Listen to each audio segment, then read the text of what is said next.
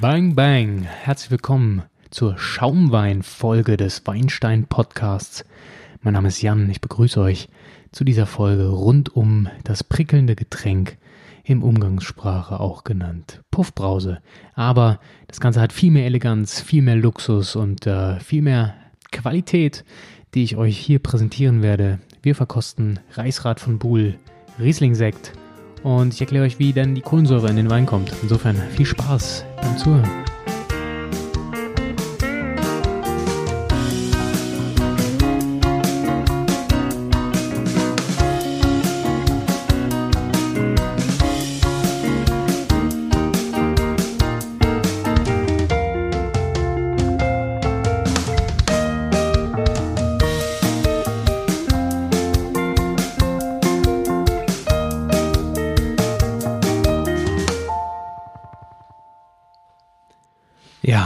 Silvester steht vor der Tür, Weihnachten noch eher. Und wie so oft gibt es wahrscheinlich wieder irgendwas, was prickelt. Es hat sich so eingebürgert in Deutschland, in vielen westlichen Ländern, ähm, dass bei besonderen Anlässen Schaumwein getrunken wird. Im speziellen Fall meistens Champagner, wenn es ein bisschen mehr kosten darf. Oder einfach Sekt. So, ob es zum Geburtstag ist, sogar im Büro ist es mittlerweile. Oder schon lange erlaubt, dass mal ein Gläschen getrunken wird zu besonderen Anlässen. Das gehört mittlerweile zur kulturellen Norm. Leute werden dazu ermutigt. Ähm, und wenn's, wenn jemand kein Alkohol trinkt, dann ist es dann der Orangensaft. Auf jeden Fall muss angestoßen werden. Am liebsten mit Schaumwein. Genau, also beschäftigen wir uns heute damit, wie kommt denn die Kohlensäure in den Wein und was macht den Schaumwein geschmacklich aus? Denn speziell was ähm, Verkostung angeht, finde ich Schaumweine sehr, sehr interessant. Sie unterscheiden sich durch Kohlensäure ein bisschen vom normalen Stillwein und außerdem lassen die sich super paaren zum Essen, was viele gar nicht so vermuten. Meistens ist es nämlich einfach nur ein Aperitif oder ja, ein Wein zum besonderen Anlass.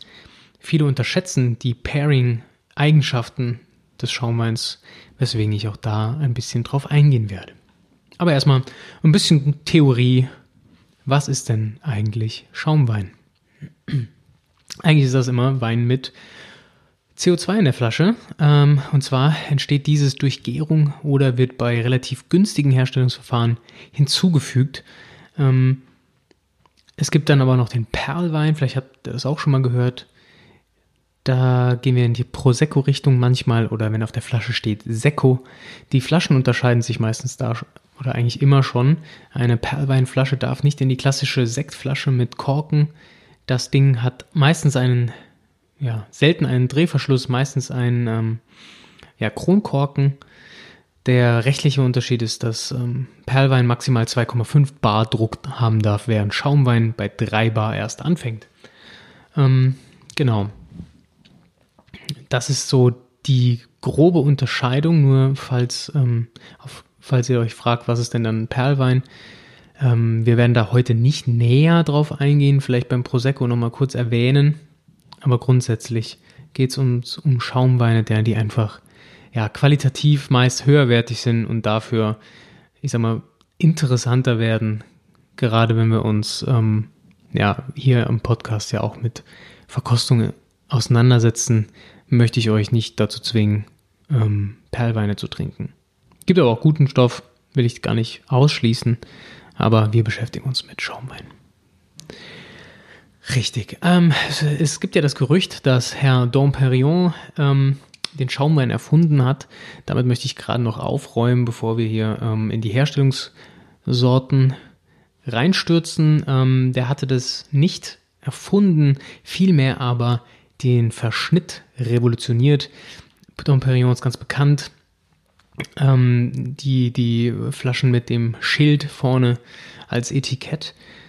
Ähm, der gute Herr Perriand hat in der Champagne damals nämlich diese drei wohlbekannten Champagner-Rebsorten etabliert. Die ähm, wurden vorher nicht so vorgeschrieben, aber ähm, durch ihn dann doch immer bekannter, da er einfach ein Meister des Verschnitts war. Der hat es einfach geschafft, ähm, diese drei Rebsorten miteinander so genial zu verschneiden, dass man den typischen Champagner-Geschmack bekommen hat, der so sehr beliebt ist. Bei diesen Rebsorten handelt es sich einmal um die weiße Rebsorte Chardonnay und die beiden roten Rebsorten Pinot Noir und Pinot Meunier oder auch bekannt bei uns als Schwarzriesling. Ja, und da wird man leicht auch schon mal stutzig, dass da zwei rote Rebsorten drin stecken. Ähm, naja, die werden eben nicht auf der Maische auf den Schalen gelassen. Die Schalen werden gleich getrennt. Insofern entsteht ein weißer Most und daraus auch ein weißer Wein.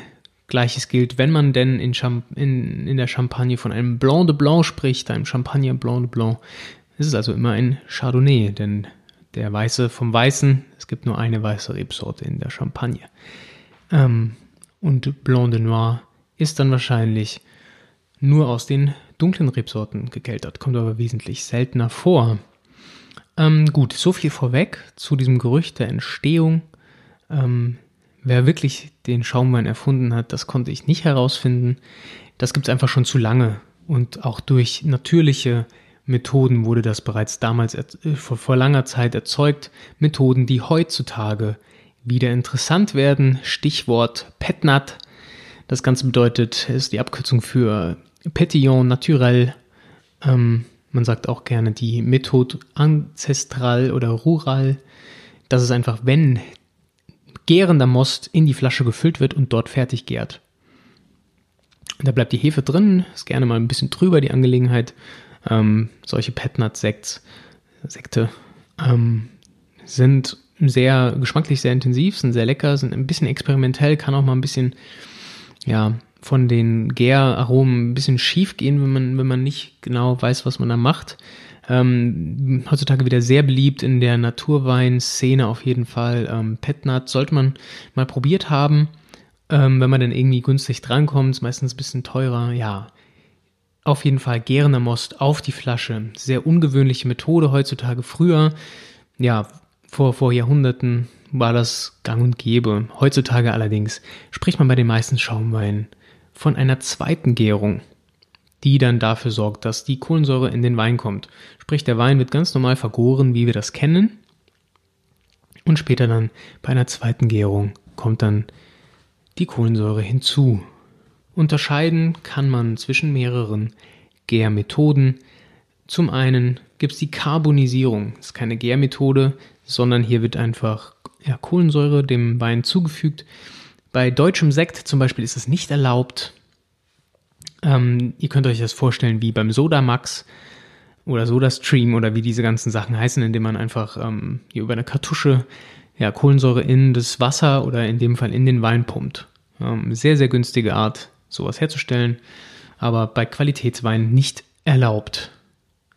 Weitere Varianten sind das Zurückhalten von CO2 bei der Gärung. Wir haben ja schon letzte Woche besprochen, als es um Hefe ging, dass bei der Gärung auch CO2 entsteht. Das wird meistens ähm, einfach aus dem Tank rausgelassen per Ventil. Bei einer Sektgärung, zum Beispiel bei der klassischen ASTI-Methode, ähm, ASTI ist vielen ein Begriff, wahrscheinlich auch durch den Eigennamen ähm, bestimmter ja, Brands, den klassischen Ast, Cinchano Asti, ähm, beruht auf dieser ähm, Gärmethode. Und zwar wird hier das CO2 im Tank belassen, sodass ein Überdruck entsteht, wodurch das CO2 dann im Wein verbleibt. Es wird also keine zweite Gärung durchgeführt, sondern das CO2 bleibt einfach drin. Ja. Weitere Varianten sind die Tankgärmethode oder die Flaschengärung. Und hier kommen wir dann dahin, wo es interessanter wird, denn hier handelt es sich jedes Mal um eine Zweitgärung eines bereits fertigen Weins. Hier wird dann einfach die Dosage hinzugefügt. Ähm, darin befinden sich Hefen und Zucker. Somit hat die Hefe wieder Zucker zum Verwerten in Alkohol und stellt dabei wieder CO2 und Alkohol her. Das CO2 verbleibt dann entweder bei der Flaschengärung in der Flasche oder im Tank. Eine solche zweite Tankgärmethode finden wir beim Prosecco, beim Prosecco wieder und die Flaschengärmethode ist der deutsche Sekt, der spanische Cava, der französische Cremant und der französische Champagner. Diese Weine werden nach der traditionellen Methode hergestellt, auch genannt Methode Champenoise oder einfach die ja, Flaschengärung. Das ist aber eigentlich eine Entwicklung des 20. Jahrhunderts. Ähm, so lange gibt es noch gar nicht, denn das Glasmaterial ist dafür wichtig. Auch einer der Gründe, weswegen ähm, Sektflaschen oder Weinflaschen meist generell aufgrund der, des, der Bruchgefahr von, von Glas ist da unten diese Wölbung drin. Ähm, und gerade speziell beim Champagner ist die sehr wichtig, da ein hoher Druck auf der Flasche lastet. Man kennt das vielleicht von Domperion nein, von, Entschuldigung, von Röderer Kristall. Ähm, das sind die Flaschen, die unten keine Wölbung haben, sondern flach sind. Das liegt aber daran, dass die Flaschen aus Kristall gefertigt wurden und somit sehr, sehr, sehr stabil waren. Das waren die einzigen Flaschen damals, die das konnten. Ähm, Röderer Kristall, Kristallglas, daher kommt auch der Name. Ähm, die waren einfach ein bisschen stabiler oder viel stabiler und brauchten daher die Wölbung nicht, um, die, äh, um den Druck standzuhalten. Ähm, genau, also das Ganze, diese feine Abstimmung und Gärmethoden in der Flaschengärung, das ist eigentlich erst eine Sache des 20. Jahrhunderts. Und auch wie wir letzte Folge schon besprochen haben, ist die Hefe erst so richtig verstanden und entdeckt worden im 19. Jahrhundert. Ist also alles noch relativ jung, wenn wir über Flaschengärung, Tankgärung und so weiter sprechen. Auch Lambrusco, der ein wenig in Verruf geriet ähm, in den letzten 20 Jahren, wird nach der Petnat-Methode gemacht. Ähm, der Sombara ist die Rebsorte, die sich dafür eignet. Das ähm, ja, wird eben auch gärender Most oder unfiltrierter Most in die Flasche gefüllt und deswegen hat er oft ein bisschen Kohlensäure. Generell kann man sagen, bevor ich die Re äh, Methoden nochmal ganz genau erkläre für die Nerds unter euch, dass Schaumweine meist in kühlen Klimata hergestellt werden. Denn es ist wichtig, dass der Wein wenig Mostgewicht hat. Ähm, das haben wir jetzt schon festgestellt. Meistens, wenn ihr euch das anschaut, haben Schaumweine ähm, einen relativ hohen Säuregehalt, meistens äh, Riesling, Chardonnay, also Sorten, die relativ ähm, hohen Säuregrad erreichen können. Und das ist für den, ja, für den Schaumwein eigentlich immer erwünscht.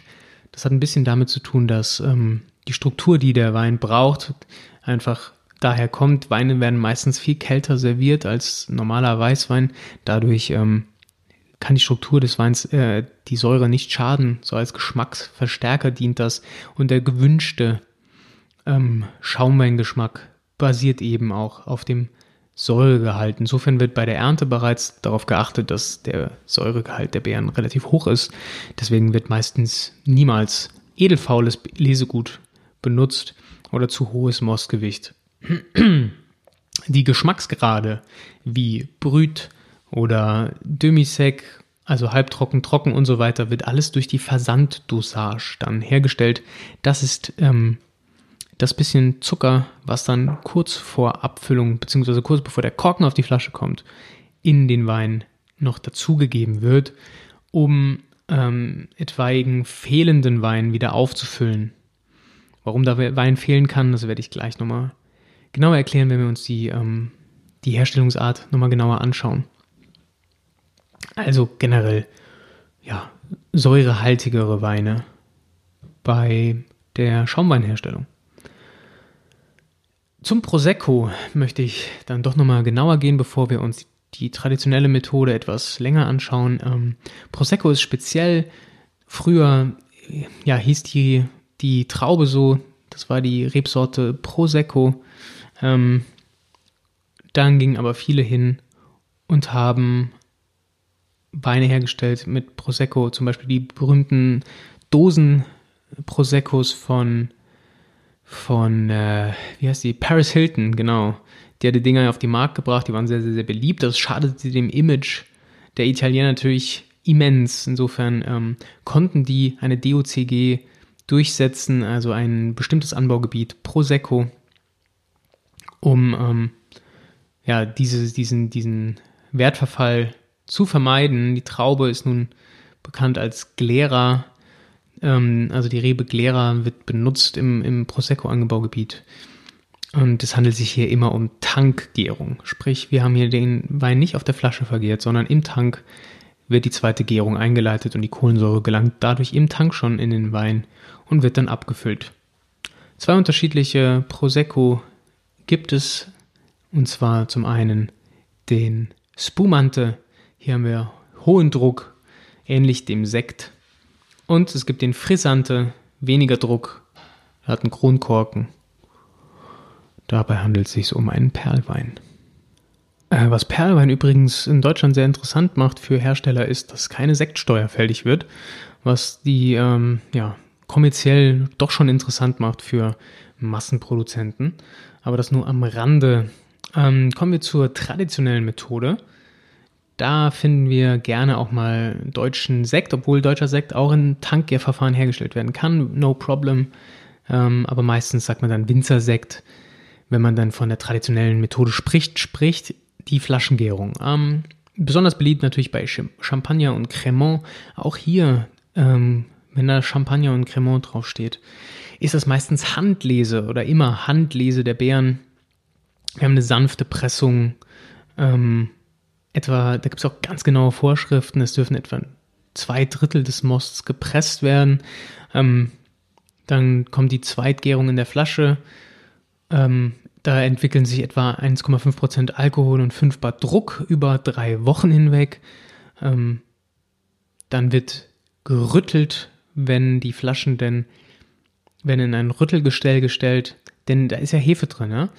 Ähm, und die muss irgendwann aus der Flasche wieder raus. Damit das passiert, wird die Flasche immer wieder um ein Viertel gedreht. Das nennt man dann Rütteln in diesem Rüttelpult. Und dabei rutscht die Hefe langsam immer weiter Richtung Flaschenhals und Richtung Korken. Denn bei der traditionellen Methode ist keine Filtration des Weins erlaubt. Denn er muss in der Flasche bleiben, in der die Gärung stattfindet. Und dann darf er sich Methode traditionell oder Champenoise nennen. Also sehr aufwendiger Prozess, was natürlich auch die Preise rechtfertigt. Ähm, wir haben hier sehr genaue Vorschriften und zum Beispiel ein Jahrgangschampagner, der darf auch, ähm, der muss mindestens 36 Monate auf der Flasche liegen und dort reifen. Das sind alles natürlich Gründe, die für ja, die Preise von Champagner sprechen. Also wirklich sehr ähm, aufwendig. Das Rütteln kann, wird mittlerweile auch von Maschinen ähm, durchgeführt. Generell ähm, ist das ein ganz spannendes Ding eigentlich. Und zwar werden hier die ähm, das wird so weit gerüttelt und dann fragt man sich, okay, dann ist die Hefe nur ein Flaschenhals, was passiert denn dann? Ja, dann werden die Flaschen in Eis getaucht, sodass äh, Hefe, die sich am, im Flaschenhals und äh, quasi unter dem Korken gesammelt hat, gefriert, dass sich ein Klumpen quasi bildet. Und dann wird, die, äh, wird der Korken entfernt. Das Ganze nennt sich dann fachsprachlich Degorgieren. Ähm, also Korken wird entfernt, die Hefe spritzt quasi mit durch den Druck der Flasche raus aus dem Wein ähm, und dann ist man die Hefe los und der gleiche Wein ist noch in der Flasche, in der er gärte. Somit können wir die Qualitätskriterien der Champagne und so weiter erfüllen. Nun aber fehlt ja was in der Flasche. Und hier kommt die vorhin bereits erwähnte Versanddosage ins Spiel. Dann wird dann nochmal etwas Restwein, Stillwein und etwas Zucker hinzugefügt, um die besagten ähm, ja, Qualitäts- oder, oder Geschmacksmerkmale äh, zu erreichen. Ähm, hier gibt es zum Beispiel den Brüt Natur. Das sind 0,0 bis 3 Gramm Restzucker, Brüt 0 bis 12 Gramm, Demisec 32 bis 50 Gramm Restzucker und so weiter. Dann wird es immer süßer. Ähm, der Sekt trocken in Deutschland hat etwa immer zwischen 17 und 32 Gramm Restzucker. Das ist relativ viel, Leute. Also trockener Sekt ist nicht gleich trocken. Ähm, speziell wenn wir Richtung Stillwein schauen. Das hat aber damit zu tun, dass das Zeug einfach immer auch ziemlich sauer ist. Also ein Schaumwein hat immer einen relativ hohen Säuregehalt, der das Ganze ein wenig abmildert. Und zwischen 17 und 32 Gramm Restzucker ist ja auch eine große Spanne. Ähm, genau, das sind die deutschen Gesetze die äh, sind da ein wenig flexibler. Zurück aber zur Champagne und der traditionellen Methode. Warum ist die Champagne so bekannt für ihren Champagner und warum gibt es da auch nur Champagner quasi? Das hängt daran, dass die Champagne sehr, sehr kühl ist. Eigentlich zu kühl für Stillweine. Äh, die Böden sind wie in Chablis. Ähm, und da kommt nicht viel Wärme hin, leider, in der Champagne. Deswegen macht man ja, Schaumwein, weil hier die hohe Säure einfach von Vorteil ist und ähm, den typischen frischen Geschmack ähm, hervorbringt. Die meisten Weinberge sind entweder in Privatbesitz oder in Besitz von Genossenschaften. Ähm, viele dieser Traubenproduzenten in der Champagne verkaufen aber eben an die großen Champagnerhäuser, die bekannten. Ähm, dazu gehört natürlich der Vorreiter, der größte Konzern Moët Chandon. Die haben etwa 50 Prozent der Rebflächen in der Champagne und die kaufen dazu noch sehr, sehr, sehr viel Wein ein. Also das ist der biggest Player am Markt. Hm. So als groben Unterschied zwischen einem Hauschampagner wie jetzt Moet und dem Grower Champagne, wie man gerne auch sagt, also quasi Winzer Champagner, ist eigentlich der, dass so ein Grower, also so ein Winzer eigentlich am den Wein sehr, sehr lange auf der Hefe liegen lassen kann, weil er viel flexibler in seiner Planung ist. Zum Beispiel können wir da mal bestimmt sieben Jahre oder so äh, auf dem Hefelager liegen lassen. Klasse Jahrgang einfach ausnutzen, liegen lassen, reifen lassen, ganz tolle, komplexe Aromen erzeugen in so einem Champagner. Das kann sich ein Haus nicht leisten. Selbst Moët Chandon kann sich das nicht leisten, denn deren Marke ist so groß, dass sie für einen speziellen Geschmack steht. Und deren Herausforderung ist es, Jahr für Jahr Flasche für Flasche den gleichen Moet et Chandon Taste herzustellen. Und das ist natürlich sehr schwierig. Das gelingt nur durch spezielle Cuvées. Da gibt es äh, Fachexperten, Meister, die sich da Weine hin und her zusammenschütten, bis genau der Geschmack entsteht, von dem sie sagen, das ist unser Label, das ist unsere Brand, da wollen wir hin. Und das muss es Jahr für Jahr, muss das neu austariert werden. Durch hunderte von, von Weinen ähm, damit die gleichbleibende Qualität, die man eben mit dem Haus verbindet, ja, da bleiben kann. Natürlich, ähm, auch diese Big Players haben Jahrgangs-Champagner im Angebot. Relativ bekannt ist der 2008er Moet. Ähm, auch hier merkt euch, da die Jahrgänge, die gut waren in der Champagner, Champagne, obwohl die Häuser wirklich eigentlich nur hingehen und die wirklich guten Jahrgänge dann auch so lange aufbewahren, da das für die auch ein finanzielles Risiko ist. Die Dinger sind natürlich richtig, richtig, richtig teuer. Genau. So viel zur Champagne. Möchte ich gar nicht überbewerten. Ähm, natürlich gibt es hier einen erstklassigen Wein und der Geschmack. Das Terroir ist sehr speziell. Das erkennt man auch eigentlich immer wieder, wenn man verschiedene Schaumweine trinkt. Champagner erkennt man meistens. Ähm, durch den Geschmack. Aber auch andere Herstellungsverfahren oder andere ähm, Bezeichnungen für Wein sprechen für Qualität. Es muss nicht der Champagner sein, denn ähm, ja, es gibt auch andere flaschengegärte äh, Schaumweine, die eben nur nicht aus der Champagne kommen und deswegen den Namen nicht tragen können. Ähm, riesige, riesige Rechtsstreite wurden ausgeführt, allein wegen der Bezeichnung Champagner denn äh, wirklich nur ein Wein, der zu 100% aus der Champagne kommt, darf sich auch so nennen. Was ist aber mit anderen französischen Schaumweinen? Die werden Crémant genannt. Ursprünglich war das ein alter Champagnerbegriff. Das war dann ähm, Schaumwein, der weniger hohe Qualität hatte. Da war weniger Druck auf der Flasche.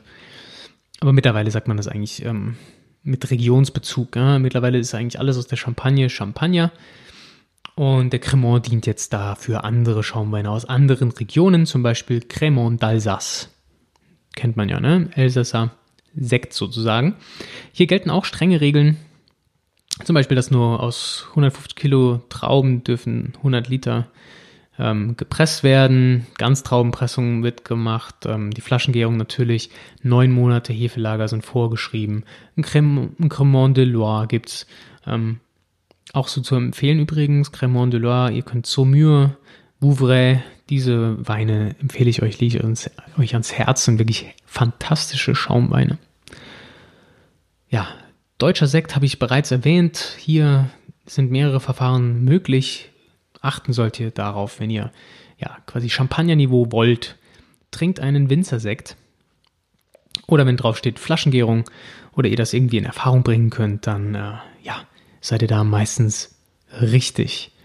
für ähm, Top-Qualität auf Champagner-Niveau, denn er wird genauso hergestellt. Nur kommt der Wein eben nicht von dort. Gleiches gilt für Cava aus Spanien. Hier haben wir ähm, gleiche Verfahren, Flaschengärung und auch sehr kritische ähm, Regularien, die die Herstellung betreffen. Ähm, grundsätzlich kann man sich hier auch merken, dass die traditionelle Methode hier Gesetz ist, also die müssen sich da auch halten. Kava ist auch eine DO, aber nicht mit einer, also eine ähm, Ursprungsbezeichnung, allerdings nicht in, in Verbindung mit einer Region, was sehr ungewöhnlich ist. Vielmehr bezieht sich hier auf die ähm, Weingesetze in Spanien. Die Hauptregion jedoch für guten Cava ist Penedès und die Rebsorten, die dort zum Einsatz kommen, ähm, sind Macabeo, Charello und Parellade. Parellade. So irgendwie spricht man das, glaube ich, aus. Genau, grundsätzlich gleiche Nummer. Was hier noch erwähnenswert ist, dass es auch einen Gran Reserva gibt, wie beim Stillwein. Ähm, hier heißt es 50 Monate, 50 verdammte Monate Hefelager. Ähm, sieht man auch nicht so oft. Ist natürlich äh, auch ein Risk, äh, ein Risiko für, für die Hersteller, sowas so lange auf der Flasche zu lagern. Aber ähm, ja, wenn ihr da mal drankommt, unbedingt kaufen. Sehr, sehr, sehr spannend und komplexe Schaumweine. Ähm, was gibt es noch zu sagen? Schaumweine aus Übersee gibt es auch. Hier gibt es sehr wenig einheitliche Vorschriften, deswegen habe ich mich auf Cava, Champagner, Cremant und Sekt ähm, gestürzt, denn all die anderen Verfahren aus Übersee sind wirklich sehr, sehr, sehr uneinheitlich und schwer zu überblicken. Was man erwähnen könnte, wären aus Südafrika die Methode Cup Classic oder Method Cape Classic. Ähm, auch hier traditionelle Flaschengärung vorgeschrieben. Das wäre jetzt sowas, was mir noch einfallen würde aus Übersee. Ähm, interessant vielleicht Schaumwein, Schaumwein aus Übersee wäre noch ein ja, kanadischer Eiswein-Sekt. Die haben nämlich auch Sparkling Wine. Ähm, Kanada eh bekannt für seine süßen, edelsüßen Eisweine. Entschuldigung, edelsüßen sind nicht. Ist keine Edelfäule. Ähm, für ihre süßen Eisweine und die machen daraus auch ähm, ja, Sekt bzw. Schaumwein. Komische Sache. Ähm, wenn ihr mal irgendwie sowas seht oder drüben seid und es nicht so teuer ist, kauft es mal und trinkt es mal. Ist lustig, irgendwie interessant, auch schön mit so ein paar Honignoten, aber irgendwie sehr, sehr ungewöhnlich, wenn man es auch eigentlich gewöhnt ist, dass das Zeug super sauer und trocken ist. Ja, das war's mit den Herstellungsverfahren und jetzt kommen wir gleich zur Verkostung. Allerdings ähm, noch kurz die Frage klären, die dann doch ab und zu mal aufkommt, ist, ja, warum sollen wir denn flaschengegärten Wein trinken? Was ist denn daran besser? Im Sinne von, warum nicht Wein aus dem Tank? Hm. Ist nicht unbedingt besser, schlechter ist natürlich wie immer Geschmackssache, aber grundsätzlich unterscheiden sich die Weine dann doch in ihrem Geschmack, denn ein Wein, der auf der Flasche gärt, hat diesen Autolyse-Charakter, den wir schon im Hefe-Podcast besprochen haben. Das Briochige, diese starke Hefenote, die ähm, gerade in der Champagner, bei so sehr trockenen Champagnern, hervorragend ähm, durchsticht und die so ein brotkrustiges Aroma reinbringt, die fällt bei der Tankierung eigentlich weg. Ähm, das, diesen heftigen, oder was heißt heftigen, aber diesen, ja, charakteristischen Geschmack kriegt man nur mit einer Flaschengärung hin von mindestens mal sechs Monaten Hefelager. Ähm, ja, und bei der Tankgärung wird eben auch gefiltert. Generell in Übersee, sollte ich noch dazu sagen, wird zwar auch gerne mal wie bei der traditionellen Methode gerüttelt, ähm, aber dann wird oft im Drucktank degorgiert und dann wird zusammengeschüttet, sodass die Kohlensäure drin bleibt im Wein. Ähm, dann wird filtriert, dann kommt nochmal ein bisschen Versanddosage hinzu. Also das sind keine schlechten Verfahren, aber es ist eben nicht mehr die traditionelle Methode. Und wer darauf steht und da Wert auf die Handarbeit und alles legt, der ähm, muss dann wohl zur Sicherheit in Europa bleiben, auch wenn es über See natürlich Verfechter der traditionellen Methode gibt. Ja, also, wir kommen zu Reichsrat von Buhl, dem Riesling, Riesling-Sekt Brütt. Ähm, nicht die Reserve, sondern der normale für etwa 15 Euro habe ich gekauft bei der Wine Factory in Saarbrücken. Ähm, glaube ja, 14 irgendwas, knapp 15 Euro ist er zu haben. Sehr, sehr, sehr, sehr, sehr toller Riesling-Sekt, hoch prämiert dieses Jahr und wirklich, ich habe es glaube ich schon mal erwähnt, mein Sekt des Jahres.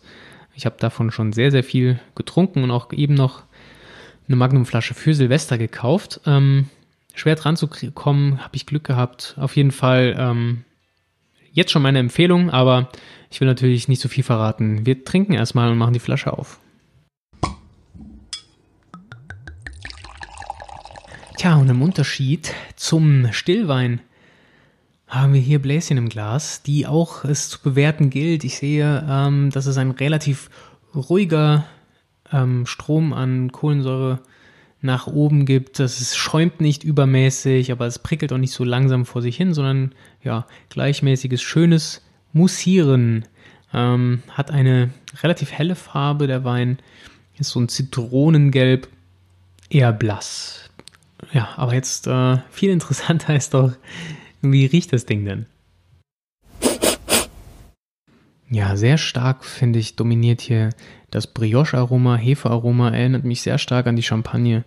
Ähm, wirklich kräftige Brotnote, die hier in die Nase kommt, gepaart mit bisschen Aprikose, ganz leicht so ein Quittending, aber wirklich, ähm, ja, die typischen Riesling-Aromen sind hier drin. Ein bisschen Grapefruit habe ich in der Nase, aber ganz stark gelbe Steinfrucht. Richtig ähm, sehr lecker, erfrischend, hat so einen leicht mineraligen Ton noch, riecht auf jeden Fall schon mal, als würde der ein bisschen kräftiger schmecken. Ähm, aber das finden wir jetzt raus. Mm. Yes. Äh, super, super schön Säurestruktur. Die Perlage ist ähm, ja auch ganz schön. Es ist nicht so, dass man den Mund voller Schaum hat oder dass es irgendwie leicht so äh, den Rachen runterläuft wie Stillwein. Nee, hier äh, ist, ein, ist eine schöne Perlage. Wir haben da wirklich was, ähm, ja, was den, was den Wein unterstützt durch das, das, durch das Prickeln. Ähm, die Säure ist gut vorhanden. Das Ding ist wirklich knalle trocken. Erinnert mich so ein bisschen an den Bone Dry Riesling von, von Buhl. Ähm, aber ganz im Ernst, ich finde das, ich brauche das bei Sekt. Also für mich muss der wirklich super, super trocken sein. Ähm, das ist dieser, definitiv. Ähm, hier auch die Hefenote kommt raus. Also es schmeckt so ein bisschen, als würde man einen ähm, Aprikosenkuchen essen, der eben auf so einem ganz dünnen Hefeteig ähm, liegt. Sehr, sehr, sehr lecker. Ähm, ich finde, ihr könnt da flaschenweise vom trinken. Habe ich dieses Jahr schon, kann es euch auch empfehlen. Was ich nicht ganz empfehlen kann, ist leider ähm, der, der, der Rosé-Sekt. Ähm, das ist aber persönliche Präferenz. Da ist der mir ein wenig zu spätburgunderig, da ist er mir ein bisschen zu, zu würzig. Ich habe es da ein bisschen fruchtiger lieber. Ähm, aber vielleicht ist es auch nur mein Geschmack, der ist natürlich auch gut. Aber hier der normale Riesling-Sekt Brüt 2014 ähm, von Reichsrat von Buhl. Absolute Empfehlung und kommt wirklich, ja, auch dem klassischen Champagner-Ideal meiner Meinung nach relativ nahe, wenn man das dann erreichen möchte. Ich weiß nicht, ob das das Ziel der Damen und Herren war. Ähm, mir schmeckt sehr gut. Wenn ihr wirklich ein tollen, tolles Brioche-Aroma wollt, wenn ihr das Hefe-Aroma wollt, das wir letzte Woche schon angesprochen haben, dann seid ihr hier genau richtig für knapp 15 Euro absolut Top-Qualität, hochgelobt, viele Preise ergattert. Ähm, da macht er nichts falsch. Es ist wirklich ein guter, guter, guter Preis ähm, für einen wirklich knaller Sekt. Also, ich hoffe, ihr trinkt ihn am Wochenende, habt Spaß am Wochenende damit und ähm, vielleicht gelingt es ihm einen, noch eine Flasche zu ergattern für Weihnachten und oder Silvester. Ähm, ja, wenn ihr eine Magnumflasche kriegen könnt, dann macht das.